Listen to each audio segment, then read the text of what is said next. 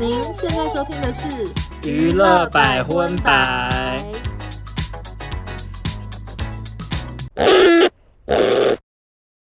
嗨，大家好，我是少中，我是欧娜，欢迎大家收听第九集的娱乐百分百。哎、欸，为什么你每一集都记得那么清楚？是第几集啊？因为我开录之前会去看一下前一集是第几集啊。我想说，为什么一直有在报集数？这么简单的一件事。正式开始今天的新闻话题之前呢，先来跟大家聊一下，因为最近我跟欧娜很常收到网友传来一个 YouTube 频道，嗯，就是博仔 TV。大家会传给我们，主要是因为呢，这个 YouTube 频道它 PO 了三支影片，都是在介绍康熙的小本本。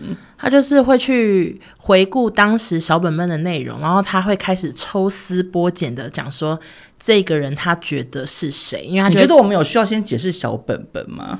因为其实我我凭良心讲，我也太累了吧？不是康熙已经结束，康熙已经结束很久了耶。我怕会不会有的观众根本已经还说什么是康熙？是康熙皇帝吗？啊、我，我们我们有没有这么老？我有点不确定耶。请问你们知道康熙是什么吗？没有人可以答。给你们三秒回答。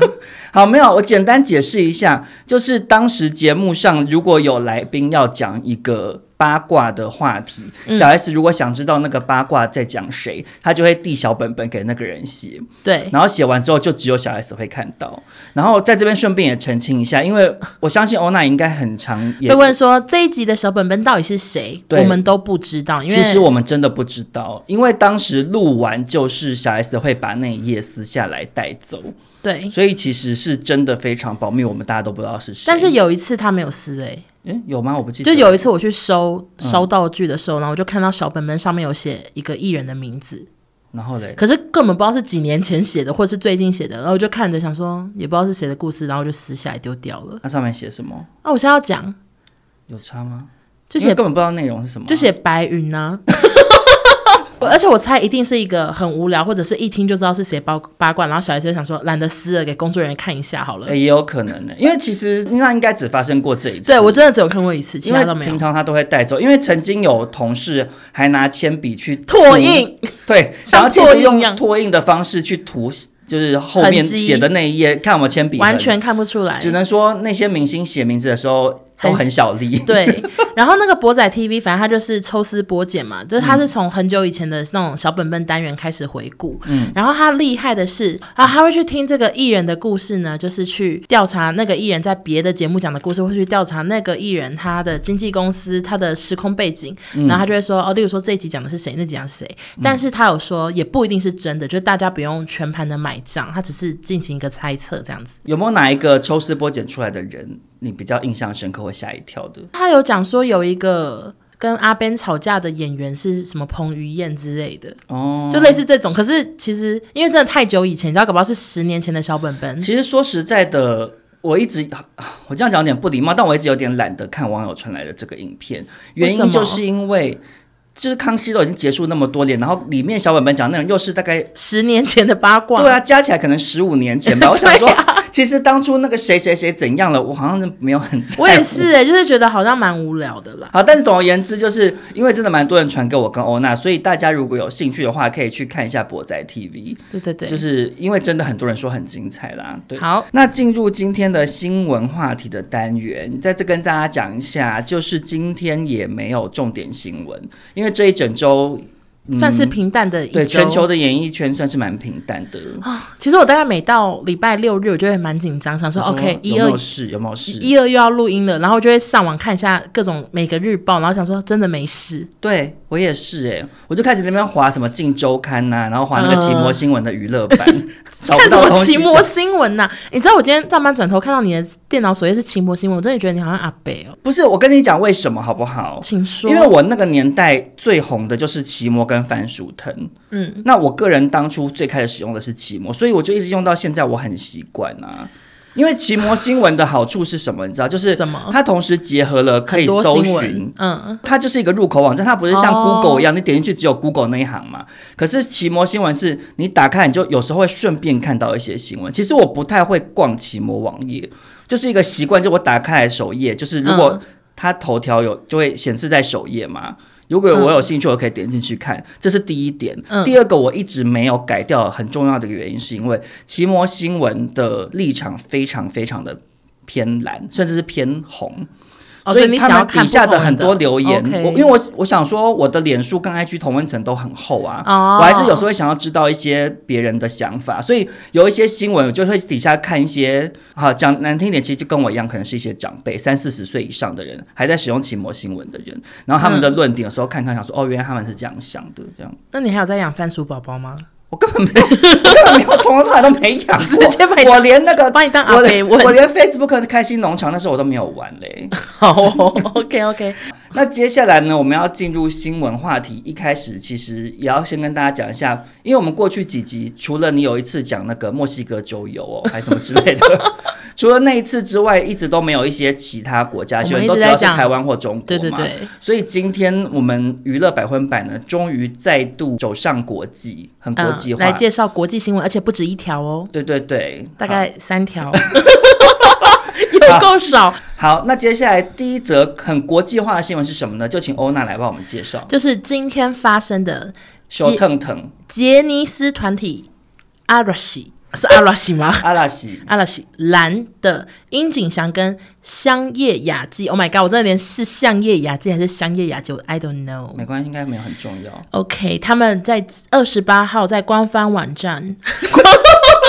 你在那边焦急、焦急、焦急，香叶雅纪跟香叶雅纪这个官方网站讲不好，好难念。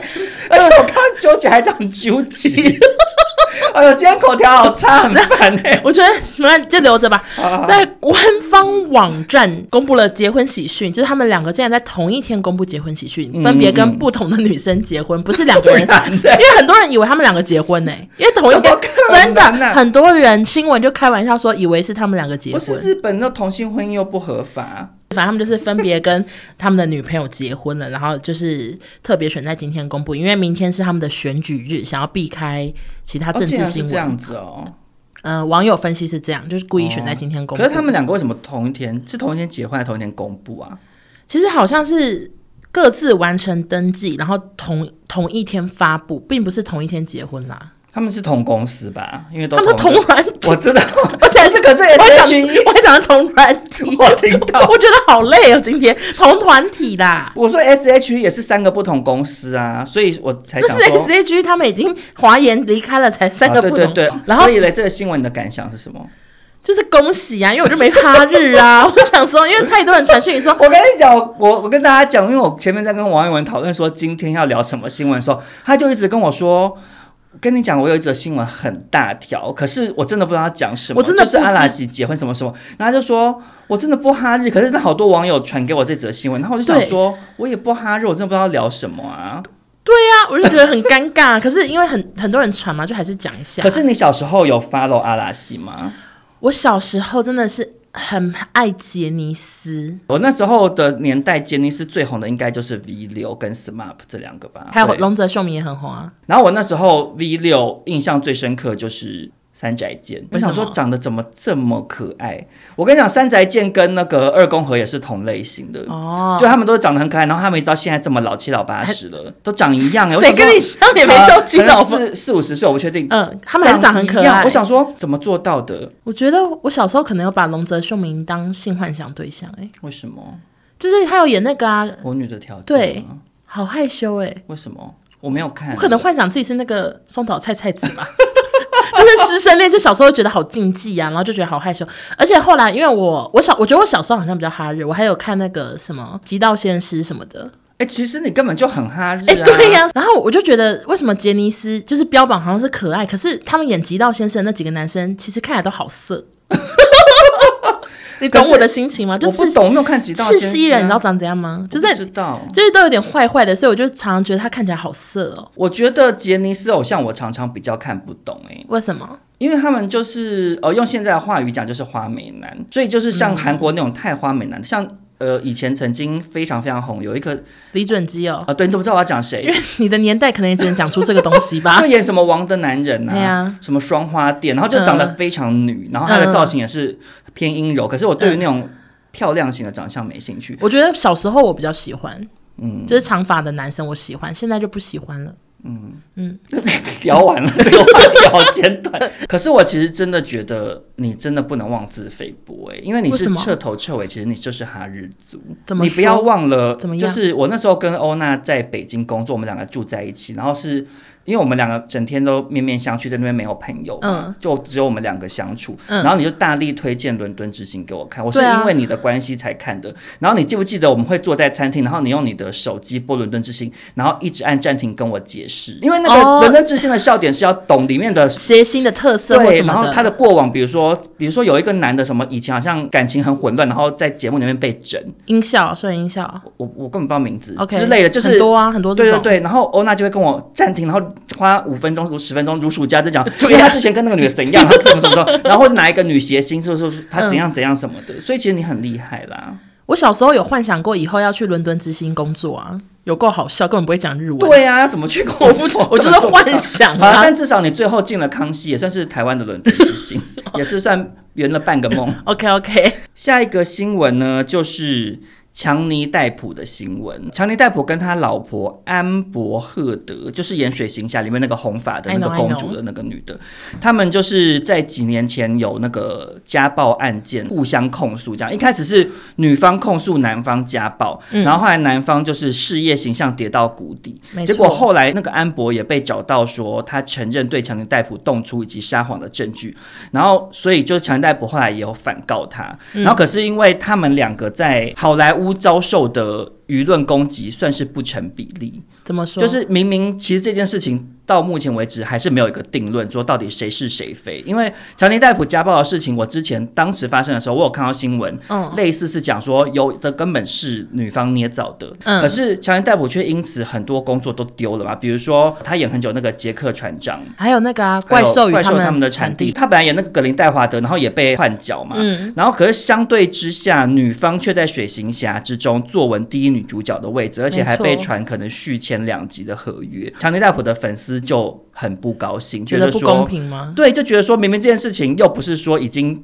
判出来了，嗯，然后女方也的确有被找到那些证据，说她也有揍强尼。而且我怎么记得，就是类似强尼戴普的手指头还被他弄断之类的。对对对，就是超级可怕，就是明明就是感觉这个女的好像也不是简单人物，对，okay. 所以很多网友都有点替强尼戴普抱不平这样子。OK，可是因为这件事情呢，导致强尼戴普声望一落千丈嘛。嗯，然后他后来就是有讲了一段很可怜的话，就是强尼戴普最近呢出席一个影展的时候，就有接受访问，他就有说杰、克史。派罗船长的美妙之处在于他能和我同舟共济，我依然会和杰克船长一起旅行。如果有机会的话，我还会去你孩子的庆生会上表演，感觉就是我就算沦落到什么地步，我有一天搞不好还是会扮成这个长相，好可怜。去你的孩子，我干嘛重复再讲一次？只是把它讲得比较长哎、欸。可是你重讲，感觉比较有悲情感。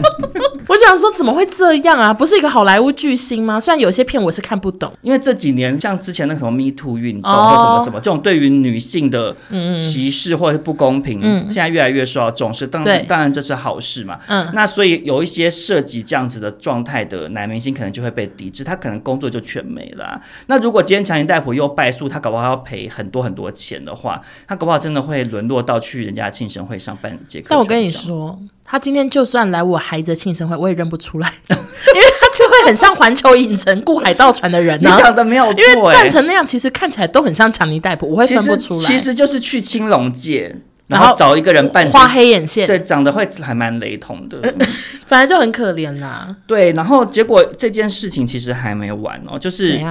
前几天呢，强尼戴普欣喜现身西班牙圣塞巴斯提安的一个影展。他参加这个影展的时候，因为这个影展要颁奖给他，颁什么成就奖之类的。嗯。然后西班牙的女性影人组织极力反对，然后就是女性的电影从业人员。我觉得我们今天很很喜欢延伸呢，就是 换句话说，怕大家听不懂。新闻没那么多，我们就尽量换句话说。然后嘞？然后呢，就是说强尼戴普上台领奖，在发表的他的得奖感言的时候，嗯，突然就播出他前妻的录音带，然后就是在控诉他家暴的事情。看有够尴尬哎、欸！他那个内容是他前妻去年在伦敦录讲证词的时候的录音档。然后他们就想办法在他上台领奖的时候把它播出来，这样那很厉害，那群组织很厉害、啊。他们怎么冲？他们是 FBI 对，冲冲进后台播。哎，那如果是你是强尼戴普，你在影展上，然后突然被播这种音录音带，你会怎样？哇，我，我会唱歌哎。为什么把它盖过去？对的啊！可是这很糗，你这就跟你在电梯里头放放屁，然后突然啊这样大叫，是不是一样的意思吗？真的好尴尬哦。被大家发现啊！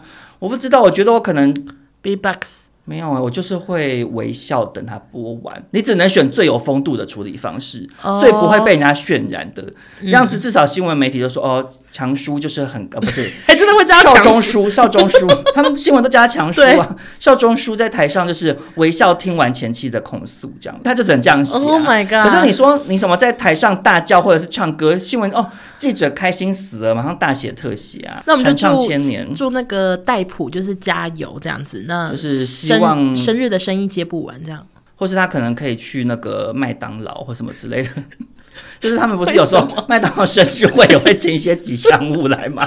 就其实很多这种地方可以去工作，加油加油！下一则新闻就是跟最近很夯的一个韩剧《鱿鱼游戏》有关系。我我完全没有看，你为什么还没看？它真的夯到爆炸哎、欸！因为我就是一个对韩剧、日剧、台剧都比较没兴趣，就除非要真的太多人说好看，我才会去看。像比如说《我们与恶的距离》，我就是因为太多人说好看了。Okay. 那我就前情提要，提要不爆雷的跟你讲。嗯，好，反正《鱿鱼游戏》呢，就是在讲说韩国有很多人，然后可能是欠债啊，欠几十亿，家道中落啊，各种的，然后他们就会被找去参加这个鱿鱼游戏。嗯，然后最后的赢家呢，就可以拿到四百五十六亿韩元。嗯，然后那。些就是穷困潦倒的人就会收到一张名片，名片上会有电话。如果你就是决定要参加的话，就打那只电话报名这样子。那制作单位是谁？一切都是谜哦，就是它是一个很神秘的剧这样子。然后最近的这个新闻是，他的那个名片上的电话竟然是真的有这个人。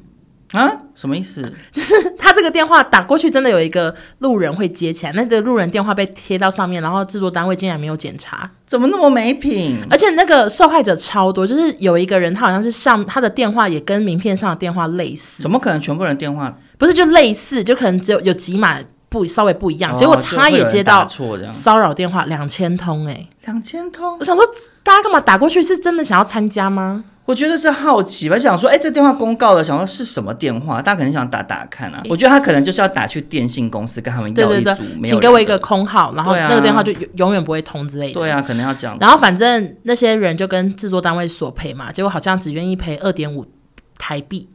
二点五，对不起，好像结果那个制作他们结果。结果我想说怎么那么少啊？二点五块台币，好小气哦。结果那些受害者就打电话跟制作单位索赔，嗯、结果只愿意赔二点五万台币啦，好少哦。那如果你今天就是真的在地铁上，嗯，然后有一个人问你要不要参加鱿鱼游戏，奖金是四百五十六亿韩元，十亿台币，你要参加吗？然后最后活到最后。可是其实因为我没有看，我不知道它里面是怎么决胜负，怎么就把它想成就是玩一堆那种小时候玩的游戏，鬼抓人呐、啊，或者是、嗯、可是输了就会死呀。Yeah. 那我当然不要啊。那一百亿呢？多少钱我都不会去玩，因为你不想死。对呀、啊，我不想死啊！难道你会愿意去玩吗？不要啊！对呀、啊，不是，而且因为重点是说，你想想看哦，你参加那种游戏，你一定要有很强的体能跟很好的头脑。对啦，其实我最大的问题是我体能不好。对啊，我体能也不好啊。然后你要讲聪明的话，我也没有。世界上很多聪明到不行的人啊。所以总之就是我们又笨，然后体能又不好，不太适合这个游戏。对呀、啊，他给我一一百亿台币，我也我觉得拿不到。那如果他说第一关就死掉，比闲聊娱乐新闻哇！可是我们要跟谁比？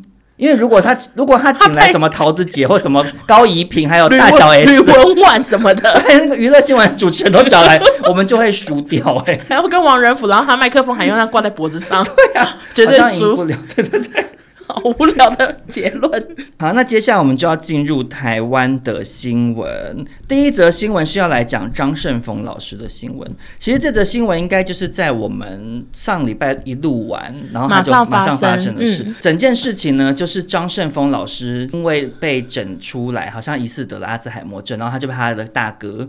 带去疗养院，嗯，关了半年，然后在半年期间，他与世隔绝，完全没办法跟外界联络。张胜峰老师心有余悸的说：“其实当初我只是肠胃炎，拉到整个人都虚脱。嗯，我大哥认为是一家之主，必须负起兄长的照顾责任，所以强行把我带回彰化，甚至没收我的印章和存折。然后在这期间，他说他长了带状疱疹，可是因为这家养护中心很不专业，就是也没有帮他看，还是什么什么之类，就是很多很多的问题。”然后他说，最后他很想逃回台北，从一百二十公分的高处跳下来，拐到脚，加上身上没有通讯工具，最后还是透过一个从 Seven Eleven 叫车，然后跑回他大哥家拿了逃命包，然后想要逃回台北，结果最后又被他大哥抓回来，这样子。那后来到底怎么逃出来的？就他被关了半年，最后才离开的啊。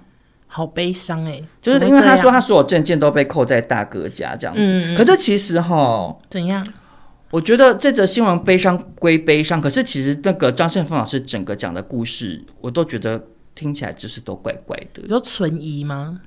我也不是觉得他说谎，可是我觉得，因为他就讲说他疑似有阿兹海默症，所以因为我有看那个父亲，你知道那部电影吗？安东尼·霍普金斯演的，嗯，对，那部电影里面就是演说，因为他爸爸也是得类似，应该也是阿兹海默症，然后所以他脑中已经会记不起，就是他会把他女儿跟他的看护搞混，或者是他，因为他那个拍摄手法是从呃父亲的视角出发，所以。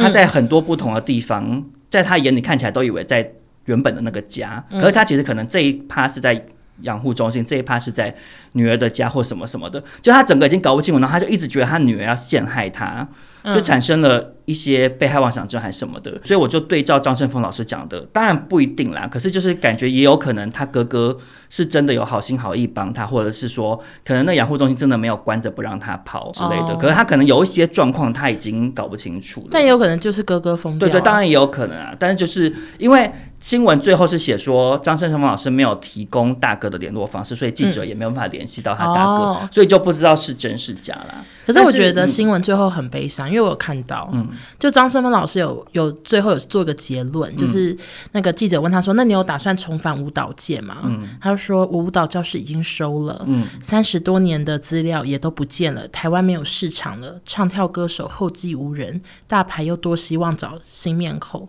像我们这种老面孔，人家都不想用了。”好悲伤的一段话，跟强尼戴普一样悲伤。啊！可是我觉得就是没有办法，就就这个年龄真的好可怕，哦。不是因为你说舞蹈老师这种身份，嗯、他你就是要能跳，你要教那个人跳的话，啊，你自己很老，已经快要跳不动的话，就很难教啊。因为通常我的意思是说，如果他就是变成说他底下有培养一批新的对，然后他就当。老板或什么的话，嗯、那可能就 OK。可是如果没有的话，因为现在那个什么蔡依林他们都找国外的舞蹈老师啦。的确也是，就大家想要追求国际化，所以今天每个新闻都很悲伤哎。而且因为我有看到这个新闻事件的影片，就是记者有去访问张胜峰老师本人，嗯，他看起来气色怎么样？就整个人看起来真的。好瘦，就是你就觉得气色不好，就感觉是病人这样。全身上下最年轻的可能是发型吧，就是那种韩系后刘海，还在留那个那个发型，很厚一顶。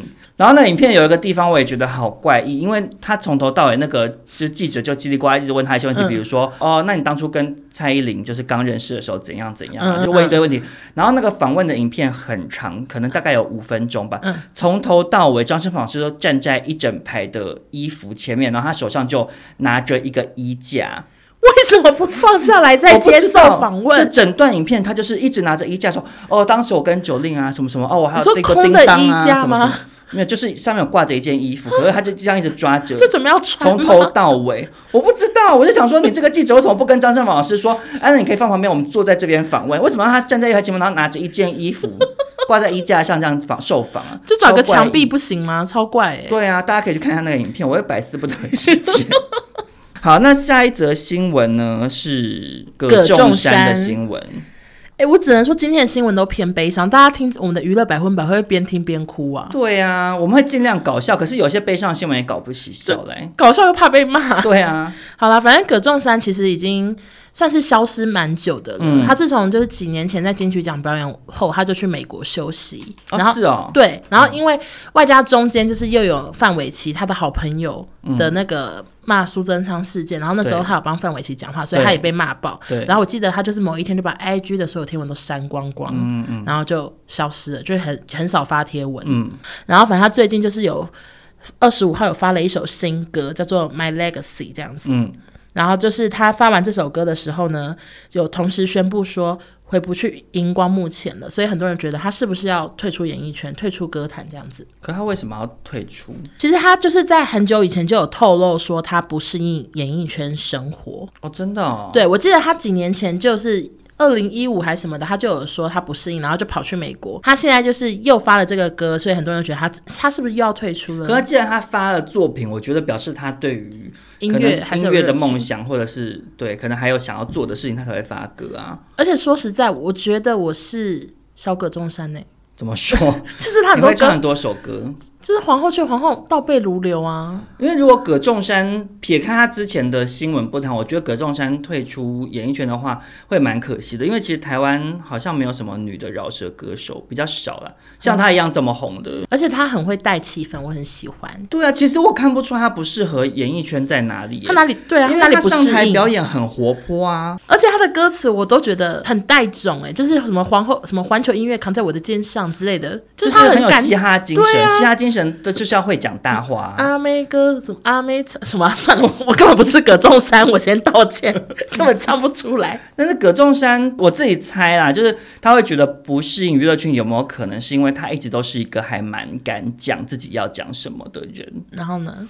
就像比如说他之前那个披萨事件啊，嗯，就他有一次吃了一个什么小纽约披萨还是什么的，然后他觉得很难吃，因为小纽约披萨这这个名字我们可以讲出来，会不会又被上新闻啊？新闻有写出来是小纽约披萨，哦、没有他就觉得说你叫有纽约这两个字，可是你的味道不纽约，就有点像比如说我在台北开一家嘉义喷水鸡肉饭，可是吃起来没有嘉义鸡肉饭的味道，那可能嘉义人会很生气，哦、类似像这样子。嗯、然后葛仲山就很不爽，他就写了一首。Rap diss 说什么必死做的披萨什么什么什么七折之类的，然后他就是一个蛮呛辣的人吧？你看像那个范范的事情，说实在的，大部分的人可能也都不敢跳出来讲什么，因为那时候被骂到不行，就敢出来讲的人可能也不多。嗯，可是葛仲山就愿意跳出来讲，但是范范那件事情是范范的错，没有错。葛仲山可能就是因为他很敢讲自己想讲的，可是你在这个。在台湾的演艺圈，可能你讲你想讲的，有时候会遭到一些谩骂，或是唱片公司会阻止你，哦、因为公司一定会想要保护艺人，包装对，然后就不想要艺人惹上一些比较负面的新闻，嗯、那他就觉得不自由。我猜啦，因为其实 我觉得台湾娱乐圈环境那种比较呛辣的。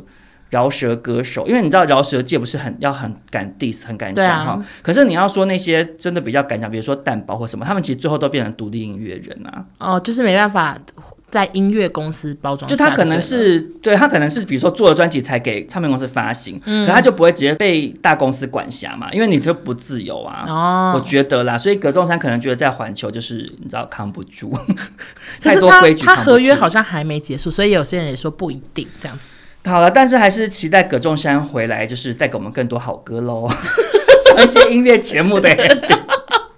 好，那下一则新闻呢，就是贺军翔被臭骂的新闻。嗯，贺军翔呢，他二零一七年与女友结婚后，夫妻育有两女。去年的时候，在演出一个戏剧的那个场合，被记者问说是否会想要生第三胎。嗯，然后结果他这个影片是。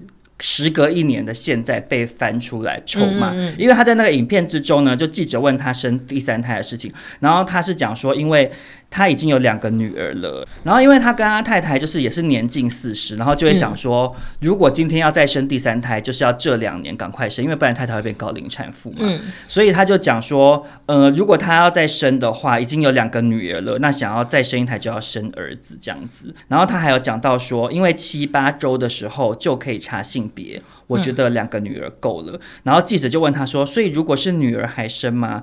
贺军翔就说，如果真的是女儿，有可能就会不想生。了，然后他这个新闻被挖出来之后，就被网友臭骂到不行。嗯、网友就骂说：“是台湾人也在骂吗？”其实是这个新闻是从中国传回来的，okay, okay 是在微博上面被骂的。嗯、因为贺军翔最近演艺事业应该也都在中国为主。嗯，然后记者就 不，网友就骂他一句，我觉得很好笑，就说：“请问他家里是有皇位要继承吗？”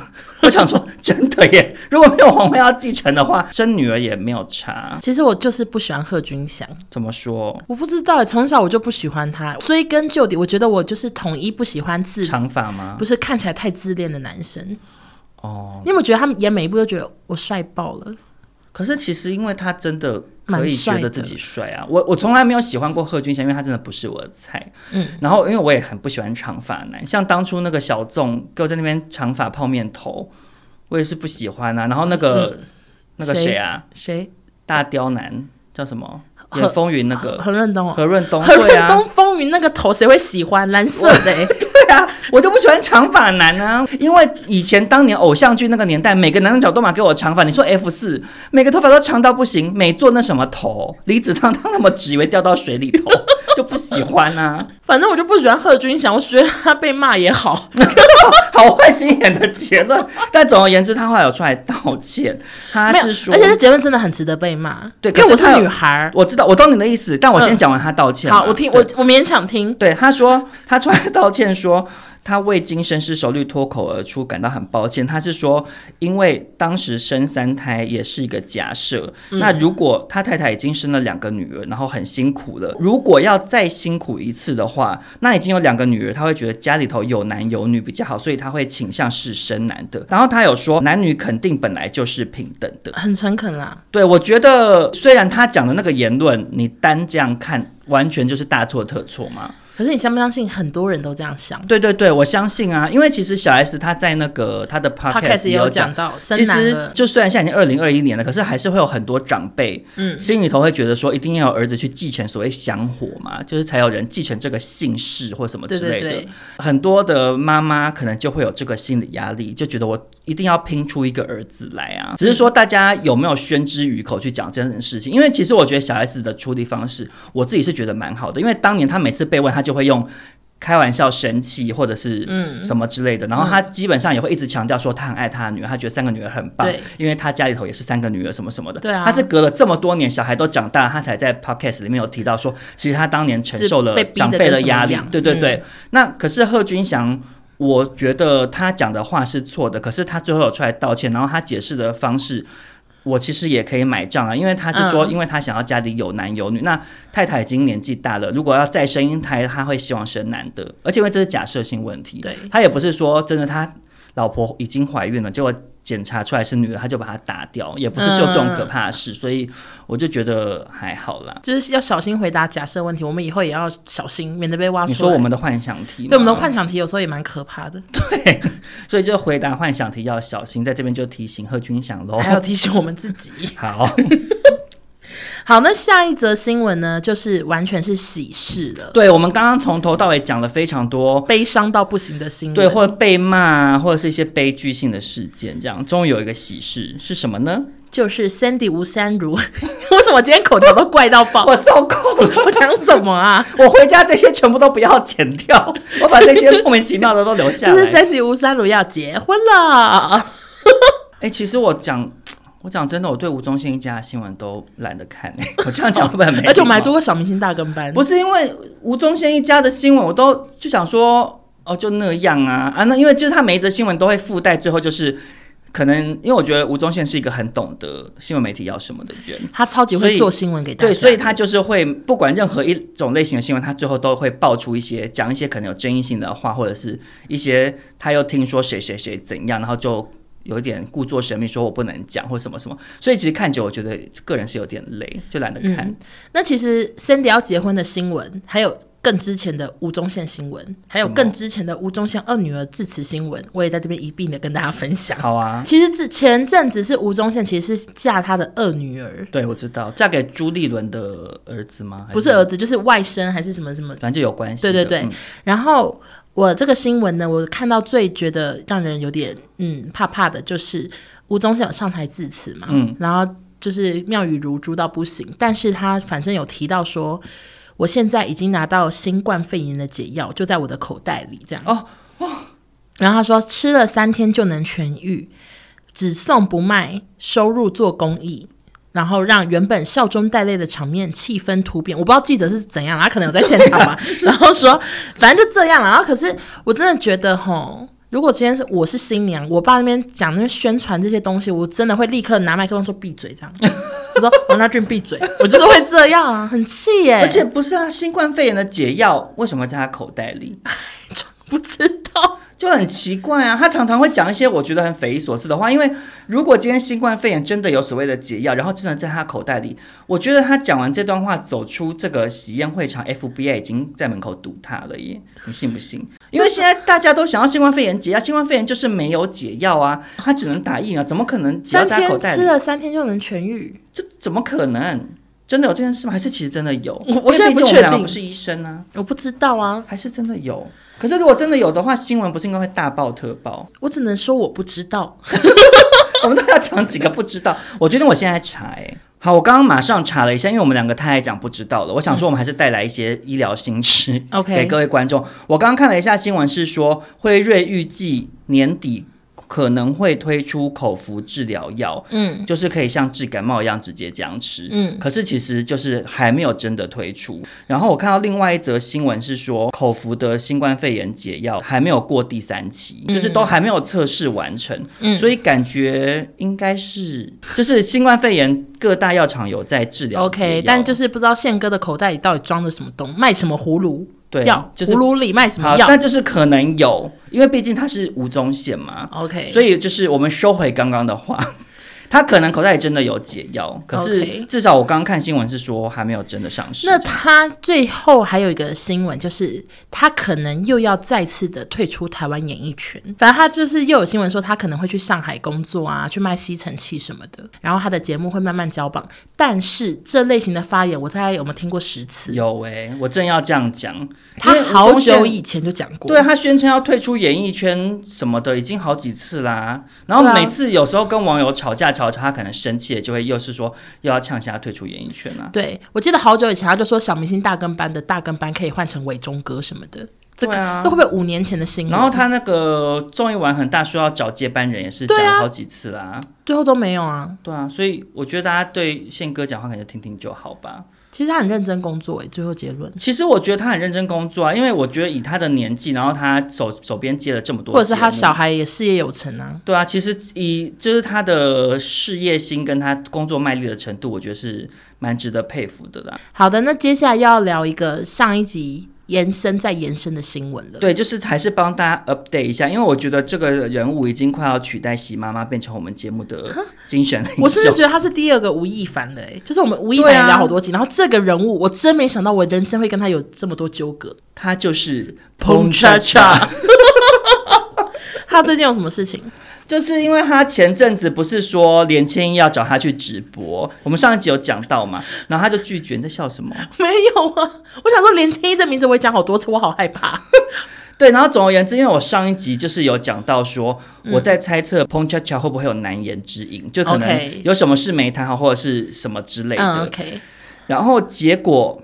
果不其然，他后来他就去上了丢丢妹的直播，然后他在那个丢丢妹直播里面，他就跟许孝顺又扮成铁狮玉龙的经典造型，嗯，然后就跟丢丢妹一搭一唱这样子。他们就讲到许孝顺身世的时候，嗯、彭恰恰就被丢丢妹亏说、嗯、可怜哦，被人利用了又被人消费，真可怜之类的。就丢丢妹就开这个玩笑，嗯、他们就哈哈笑成一团。类似像我看新闻描述是这样子，Okay. 感觉就是在暗指他跟连千亿的事情，因为他连千亿他从彭恰恰，然后要找李炳辉。辉嘛，然后找邓家华什么什么的，借、嗯、由要帮助这些人，的确让他上了不少新闻版面。当然，连千亿先生很有可能是非常爱心，就是很很有慈悲心，因为太怕被揍，帮助那些有难的人。对，他可能是真的满腔热血要帮助这些人，嗯、只是说丢丢妹讲的话就是说有暗示，对，疑似就觉得说他可能是想要借由这些人生遭遇困境的人，帮自己炒一波声量这样子。Okay、对，因为这个是。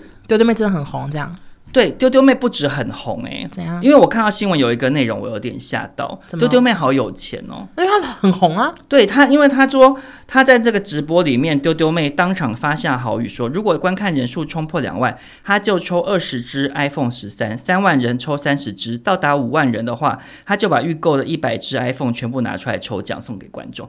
我想说，哇，一百支 iPhone 十三要多少钱啊？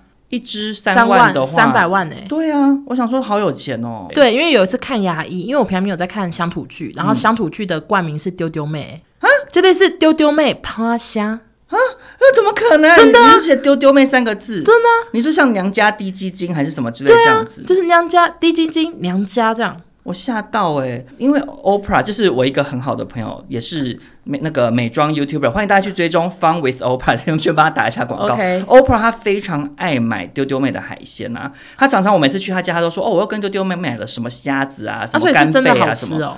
嗯，他就说品质都蛮好，然后可能比 Costco 便宜还是什么之类的。因为我那时候在牙医诊所看到，想说丢丢妹是什么牌子，我没听过，然后就上网查，竟然是一个人，我也吓到。所以就是跟丢丢妹直播，我觉得。澎恰恰做一个对的决定，对，可能会帮他带来不少粉丝，或者是丢丢妹可能给他求的还不错。对，但是彭恰恰的另一个决定呢，我就是直摇头，而且我其实每当回想，还有点想笑。反正就是彭恰恰前阵子开直播就有聊到。他的初步计划呢？嗯，还债的初步计划是要在拍电影长片。我真的觉得他不要再拍了吧，碰狗啊，碰狗，你这怎么都听不懂呢？还是我们要叫他大比康？你知道吗？你有你有看到我之前有分享过吗？他是不是粉砖写大比康啊？他的粉砖每一张涂鸦的浮水印都用英文写 Dua B 康这样子。为什么？就他除了 Ponchacha 之外，他另外一个称号就是 Dua B 康。其实他很喜欢国际化，还不错啊。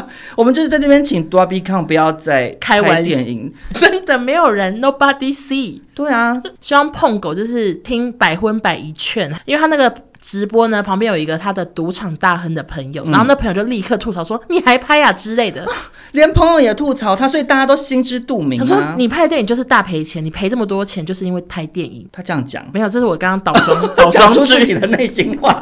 我觉得讲的没有错，因为你知道我后来有。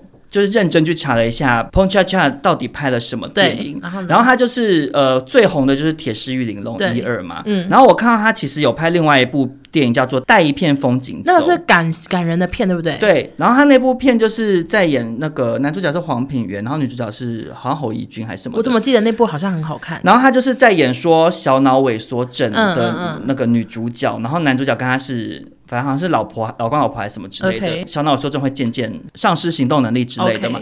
所以他就推着他环岛旅行，嗯，就是很感人的一部片。然后我是没有看过，但是我看了网友在网络上写的观影心得，是有夸奖说感人的部分其实拍的还蛮不错，就蛮感人的。嗯，然后只是有诟病说找太多那种综艺咖，就比如说黄登辉什么什么，然后就是演各种角色，然后可是因为那个人是写说。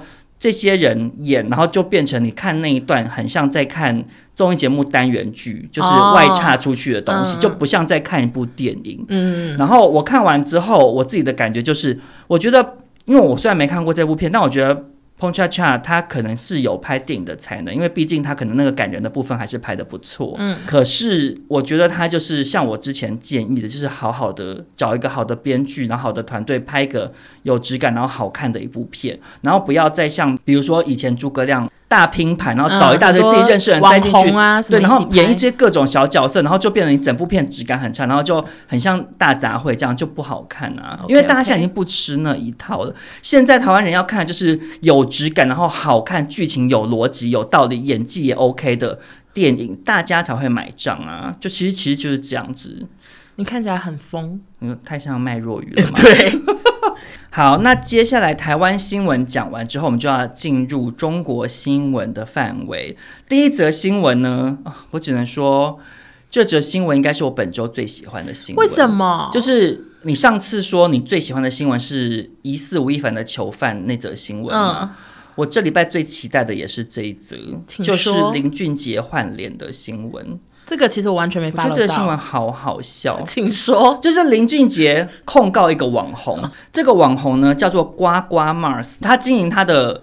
网络平台的方式就是长期把林俊杰的脸 P 到别人的身体上，就是做 P 图。嗯，然后这件事情长此以往呢，就造成林俊杰不堪其扰，他决定诉诸法律，求偿二十七点五万人民币，大约是新台币一百一十八万这样子。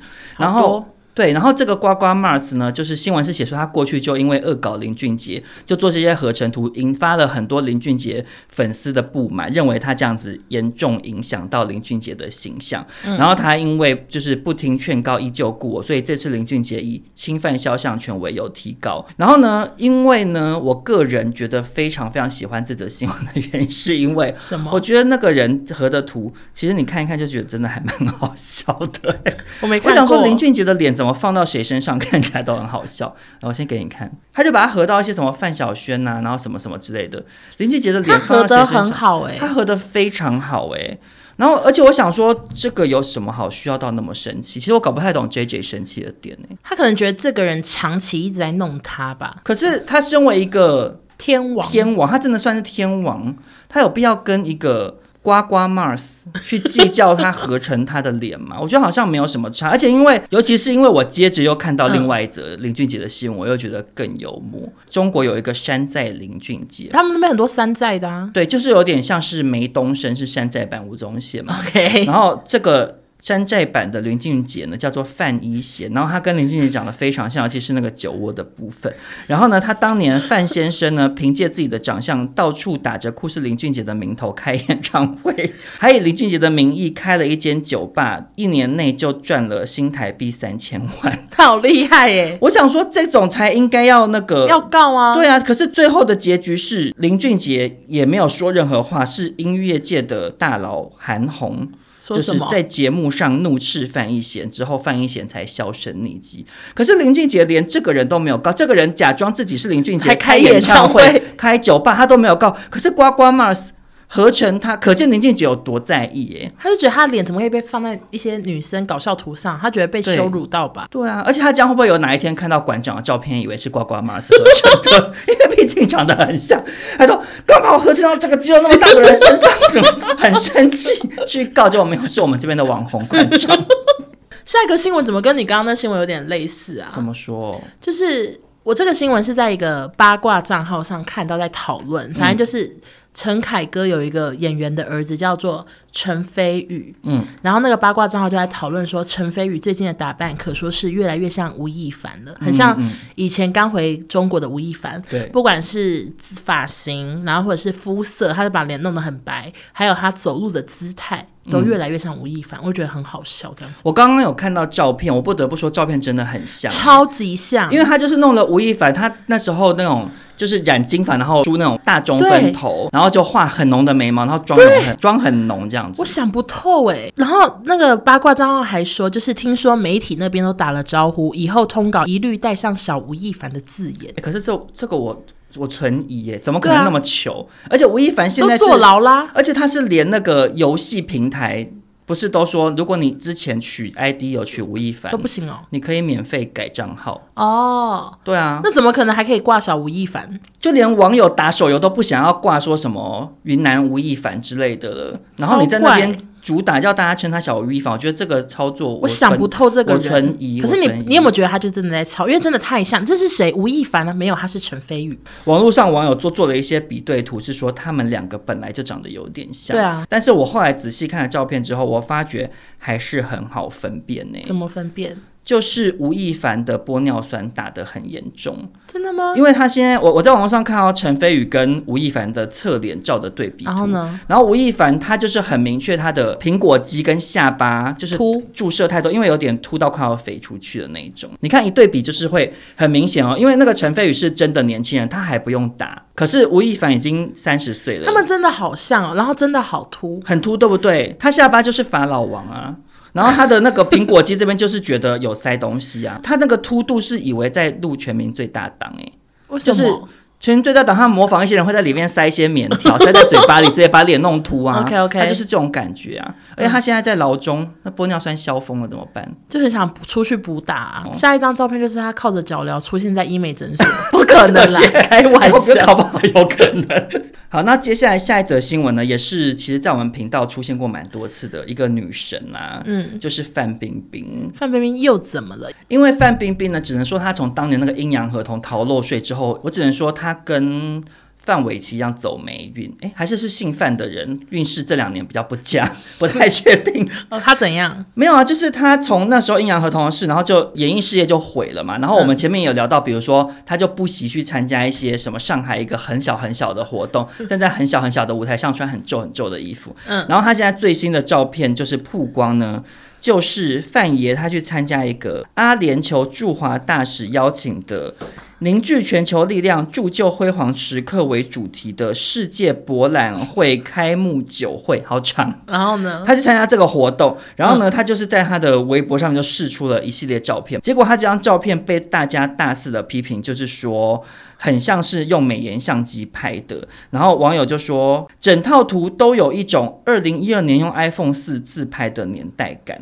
然后我看完照片，我发现我懂网友的心情，哎，就是很。画素很低啊，对，就是这整张照片的问题点就是，首先呢，它看起来画素非常低，对，然后它又套了那种感觉不知道是阿宝色还是什么，就是那种有点复古的滤镜，好复古，真的啊。然后范冰冰她整个人的打扮就是又也是偏复古风，就是她穿白色的套装加百褶裙，嗯、然后加上有点复古风的高跟鞋，她穿搭很像中国王美，对，就是她整个整个服装没有明星味，就是比较像一般的。嗯完美，然后再加上，因为现在一般的这种女明星，她们的释出的照片，对，一定是摄摄影团队拍那种非常高清，然后非常厉害的照片，然后再精修，对对对，已经是杂志照。就连比如说欧阳娜娜可能出现在机场，她都会拍的就是超夸张，煞有其事这样。所以我觉得她可能就是没有钱请摄影团队，你觉不觉得？因为她现在已经没有工作啦，她那些钱可能想着要加盟痛区分院。你这样没听前几集的都听不懂我们在干嘛？那就大家自己去听前几集。反正那张照片很像三六零相机拍的啦，就以前很流行的 app，就不是不是一个二零二一年的女明星应该要 po 出来的照片。下一则新闻，哎、欸，其实下一则新闻跟这个范冰冰这种王美风的有点有点雷同。对，其实这新闻我已经存在我的手机里很久，就很想跟大家聊。嗯、对，反正就是中国呢，最近很流行一个名称，嗯，就叫做佛缘。对，阿弥陀佛的佛，名媛的缘。嗯，那所谓的佛缘是什么意思呢？就是礼佛名媛，就是名媛们呢，王美们呢，会带着名牌包，穿着改良式旗袍，然后去地方礼佛，佛，去庙啊，去参拜之类的。嗯、然后这些照片还包括说，就是可能会他们会抄心经在指甲上。哦，怎么怎么写得下？我不知道。我看我看新闻说，就是有一些照，有些网美会拍这种照片，嗯、或者是穿很很辣，然后再。阿弥陀佛，这样子。我跟你讲，我因为我有微微的看到这个新闻，我最喜欢的是什么，你知道吗？什么？他们会在耳朵打玻尿酸，你有看到吗？因为耳朵要有一个垂垂的，对，要像阿弥陀佛一样很很福气的耳垂。怎么可能啊？真的啊，我看新闻写，因为佛佛陀就是佛祖本人，不是耳垂都很。其实观世音菩萨好像也是，就佛佛系列的耳垂都很很厚很长啊。嗯，所以佛缘们为了要追求，就在耳垂打玻尿酸。太疯癫了，就变福气耳朵这样啊。然后反正他们就被说是蹭佛家热度的流量网红，好好笑。什么叫蹭佛家热度啊？对啊，佛家怎么会有热度？对啊，也太奇怪了。可是他们新闻就这样写，还会吓到。但是我不得不说，嗯，我很适合，因为我耳垂好大。你说你不用打吗？我不用打，啊，你直接加入这个佛缘圈，他们就马上把你当第一佛缘啊！对，而且我拍，我有时候去拍那种证件照，我都觉得我看起来很慈祥，很像妈祖之类的。可是其实我在想，这个风潮，我刚刚想了一下，刮起这种佛缘风，好像也没有很怪的原因，是因为其实那种有钱妈妈不是都在参加读经班吗？欸、我说台湾，我妈也是读经佛经班的。对啊，或者是不然就会参加慈济功德会的一些什么东西嘛。哦、我是说有钱的。那种贵夫人，他们都会参加一些这种可能跟宗教有点关系，可是它同时也是一个社交场合，然后在里面可能就会认识一些其他重要人物，然后彼此交换资源。所以会不会这些佛缘，他们就是只是打扮的比较辣？因为台湾参加读经班的妈妈们就是穿的比较朴素，穿套装。我在我在幻想到底到底台湾哪一间庙适合佛缘去？因为台湾的庙有啊，很多吗？就是比较大，像什么法鼓山那种什么之类的，哦、他们那边就是。漂亮到就是有点像一个园区啊，oh, 我没去过，我看过照片，okay, okay, 嗯，就很漂亮啊，其实都很适合拍完美照。只是如果你想要去中国当完美，你先去打玻尿酸在耳珠上，是耳珠吗？他就那边，或者是说那个这些佛缘们就是。玻尿酸，因为耳垂一次可以打的玻尿酸没有那么多，那他们可以把就是一整管没有打完的全部寄去给吴亦凡，然后再去重补打，就不要浪费这样子，废物利用了。好，好，OK，那接下来我们就要进入就是下一个单元，就是习妈妈时间。没有错，不意外的呢，就是本周习妈妈再度又是寄出了一些让人匪夷所思的禁令，这样子。嗯、那第一则禁令呢，就是。跟娱乐圈算是蛮息息相关的，因为我们之前有时候讲的一些禁令，其实跟娱乐圈没有直接关系，只是因为我们爱习妈妈这样子。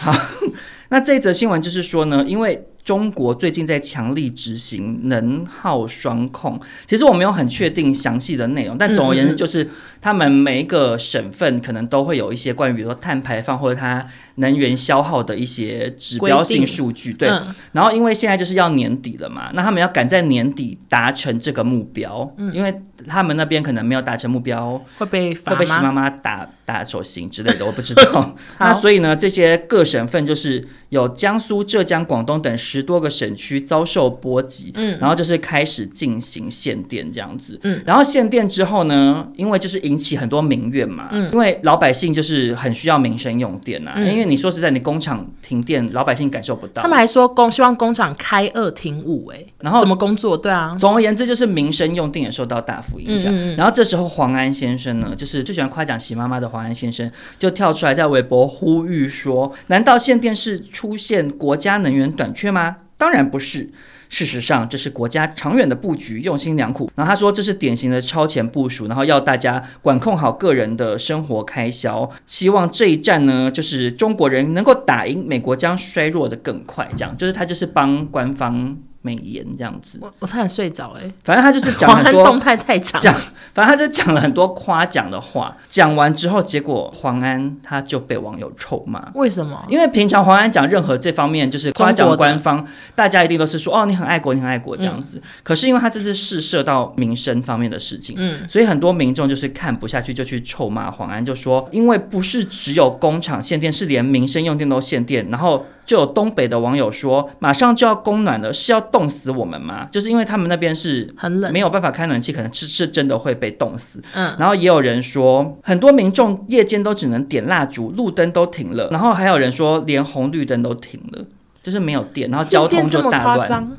对，所以就是其实这件事情对他们民生一定造成很大的冲击啊。嗯，我只是觉得啊。黄安也有踢到铁板那一天哦，他想说，我这个动态一定会被夸奖。对啊，他一定想说，哎，反正我就照着就是平常发文的风向，就是猛夸政府就好了。结果没想到被骂到爆。可是其实有一个网友的留言，我觉得很有意思。他说，有时候国家还是得接受人民的监督、人民的批评，不能乱搞吧，这样子。然后我就觉得说，其实哈，我觉得、嗯、当然不是全部的中国人，但我觉得。其实那些平常歌功颂德的中国人，这时候我会觉得你很活该，因为你平常纵容了，对，你平常比如说中国政府在国际间对台湾也好，或对其他国家很跋扈，嗯，或者是中国政府对香港或者对新疆、西藏人权的漠视、打压，很多人死于非命，你们都拍手叫好。可是这就是集权集权政府会带来的。副作用啊，嗯，它可能会让你的国家经济建设发展的很快，可是相对来讲，你人民的自由随时就是握在他手里，他不要给你就可以不要给你，他不给你电就不给你电，然后你们冻死多少人，他就是不管你啊，你因为没有红绿灯出车祸，他也不理你啊，你有没有办法申请国赔啊？所以你们平常在那边歌颂习妈妈，然后结果现在发生事情了，那你们就是要检讨一下，其实这个体制，这整个政府就是有问题。可是我们也很爱歌颂习妈妈。对，我们的歌颂是指歌颂他制造很多新闻话题给我们。谢谢习妈妈的。好了，我们还是谢谢一下习妈妈。下一则也是谢谢习妈妈给我们一个话题，就是他们那边呢，咸蛋超人下架了。反正呢，就是因为江苏省消保委发布了一个报告，就是有。二十一部的动画片存在了一千四百六十五个问题，嗯，就是会影响到未成年的小孩子这样子，嗯嗯、就里面可能有一些暴力啊，或者是有一些什么不适合小孩子看的东西，嗯、所以因此咸蛋超人就被下架。所谓的下架是真的完全搜寻不到了。可是咸蛋超人我有什么很暴？他不是跟怪兽打架？就打架啊。他是跟怪兽哎、欸，是打架，打架不好，这样就不行哦。那其实很多很多卡通其实都不行。对啊，所以他们就是几乎所有日本动漫他们都不能。就很多卡通就是都在被审核中之类的。因为其实小叮当里面胖虎也会打大熊啊，也是、他们真的没东西看了哎、欸。我觉得席妈妈真的好关心年轻的小朋友哦。因为他又是要规定别人玩游戏的时间，然后又要规定这个不能看，那个不能看。其实我就觉得小孩没有那么脆弱啊。其实你这些东西，我们也是看这些长大的啊。对，你不给他们看这些什么咸蛋超人，他长大之后，他还是会看到这些有比较成人的内容的影片。其实最后还是会知道。嗯，我觉得重点还是回归到说，这些家长要去教育小孩怎么观看这些正确的心情吧。对对啊。然后像名侦探柯南，他的暴力犯罪元素问点数量有五十六点，但名侦探柯南真的不适合小孩子看吗？对啊，因为它是杀人案件，而且它真的，我记得名侦探柯南里面真的会有一些血喷血的画面呢，就谁被杀了，可能就倒在地上，然后、哦、地上有血泊什么之类的、啊。而且真的之前有犯罪，真的超名侦探柯南呢，就超漫画，你不知道吗？我不知道、欸，就真的有人杀人，我忘记是台湾还是日本哎，嗯、就是真的有人杀人手法完全超某一集名侦探柯南，然后就杀成了。所以，所以原来名侦探柯南真的这么有参考价值哦！我不想讲这个，我怕大家参考。但是，就是我记得有这样的新闻，所以大家就是，如果你家有小朋友的话，你一定要陪着他看或者什么的，要有些什么黑手党或什么山口组，他们我们就把这个当那个把柯南当圣经哎，当手册看啊，就到真的一百三十五话那样杀。直接拿这个当暗号，超疯。然后下一个息息相关的习妈妈事件呢，就是连抖音它也要管了。嗯，以后呢，十四岁以下的实名用户全部进入青少年模式，每天规定只能使用四十分钟，从晚上十点到半夜六点是不能用的。我跟你讲，我有看到这则新闻。我觉得这则新闻更好笑的点是什么？你知不知道？它除了限制青少年每天只能用四十分钟，还有几点到几点才能用之外，嗯，他就把它设定成这个年龄区段的人进去抖音，他只会优先看到一些，比如说讲解历史啊、讲解数学啊、啊讲解什么一些学科方面的 抖音影片。嗯嗯，他们会先看到这些内容，其他看不了就对了。我不知道其他内容是完全搜不到，还是说哦不会优先显示。哦、他就是要借由让抖音也变成一个让大家好好学习的平台，这样子。可是我觉得四十分钟真的太短了，真的很短啊，因为。抖音不是要对拍子吗？或者是，例如说有些歌要带手势，我四十分钟我来不及拍好。你讲的没错，那些小朋友会来不及拍完。我我我来不及拍啊，然后对啊，今天只能做半集。就是他自己要拍一支抖音影片，他那天就没有空看别人的抖音影片，因为他拍一支四十分钟就拍过了，还要对啊，还要稍微剪一下，好辛苦哦，辛苦了习妈妈的子民们。好，那本周的新闻我们就分享到这边。然后今天其实讲的新闻好像多半都真的好小哦，我觉得是不是有比上周新闻还要鸡毛蒜皮的？我天哪，我真的。我觉得很能有哎，鸡毛蒜皮到不行哎。对啊，都讲一些好无聊、好无聊的事情。我觉得希望大家 这集听了会喜欢呢，因为我跟欧娜真的尽力的，而且我们录史上最长的时间呢，我不知道剪完是怎样，但是我们至少在这个录音室待了快三小时哎。对啊，因为说实在的，我跟欧娜没有办法控制每个礼拜发生什么事情，我们只能就着这些新闻尽量多讲一点废话啦。我就希望你们在收听我们的时候，一边祈祷娱乐圈出事吧。拜托拜托，或者习妈妈再多做一些奇怪的事情，真的，不然我们也爱莫能助哎。好，那今天这集就这样子。如果大家喜欢娱乐百分百的话，欢迎来我跟欧娜的 IG 找我们聊天，或者是说你有看到什么有趣的娱乐新闻，赶快贴，对，赶快贴给我们。然后记得要给我们节目五星好评哦，给一星的就不用来了，谢谢。谢谢大家收听，我们下周见，拜拜，拜拜，谢谢大家。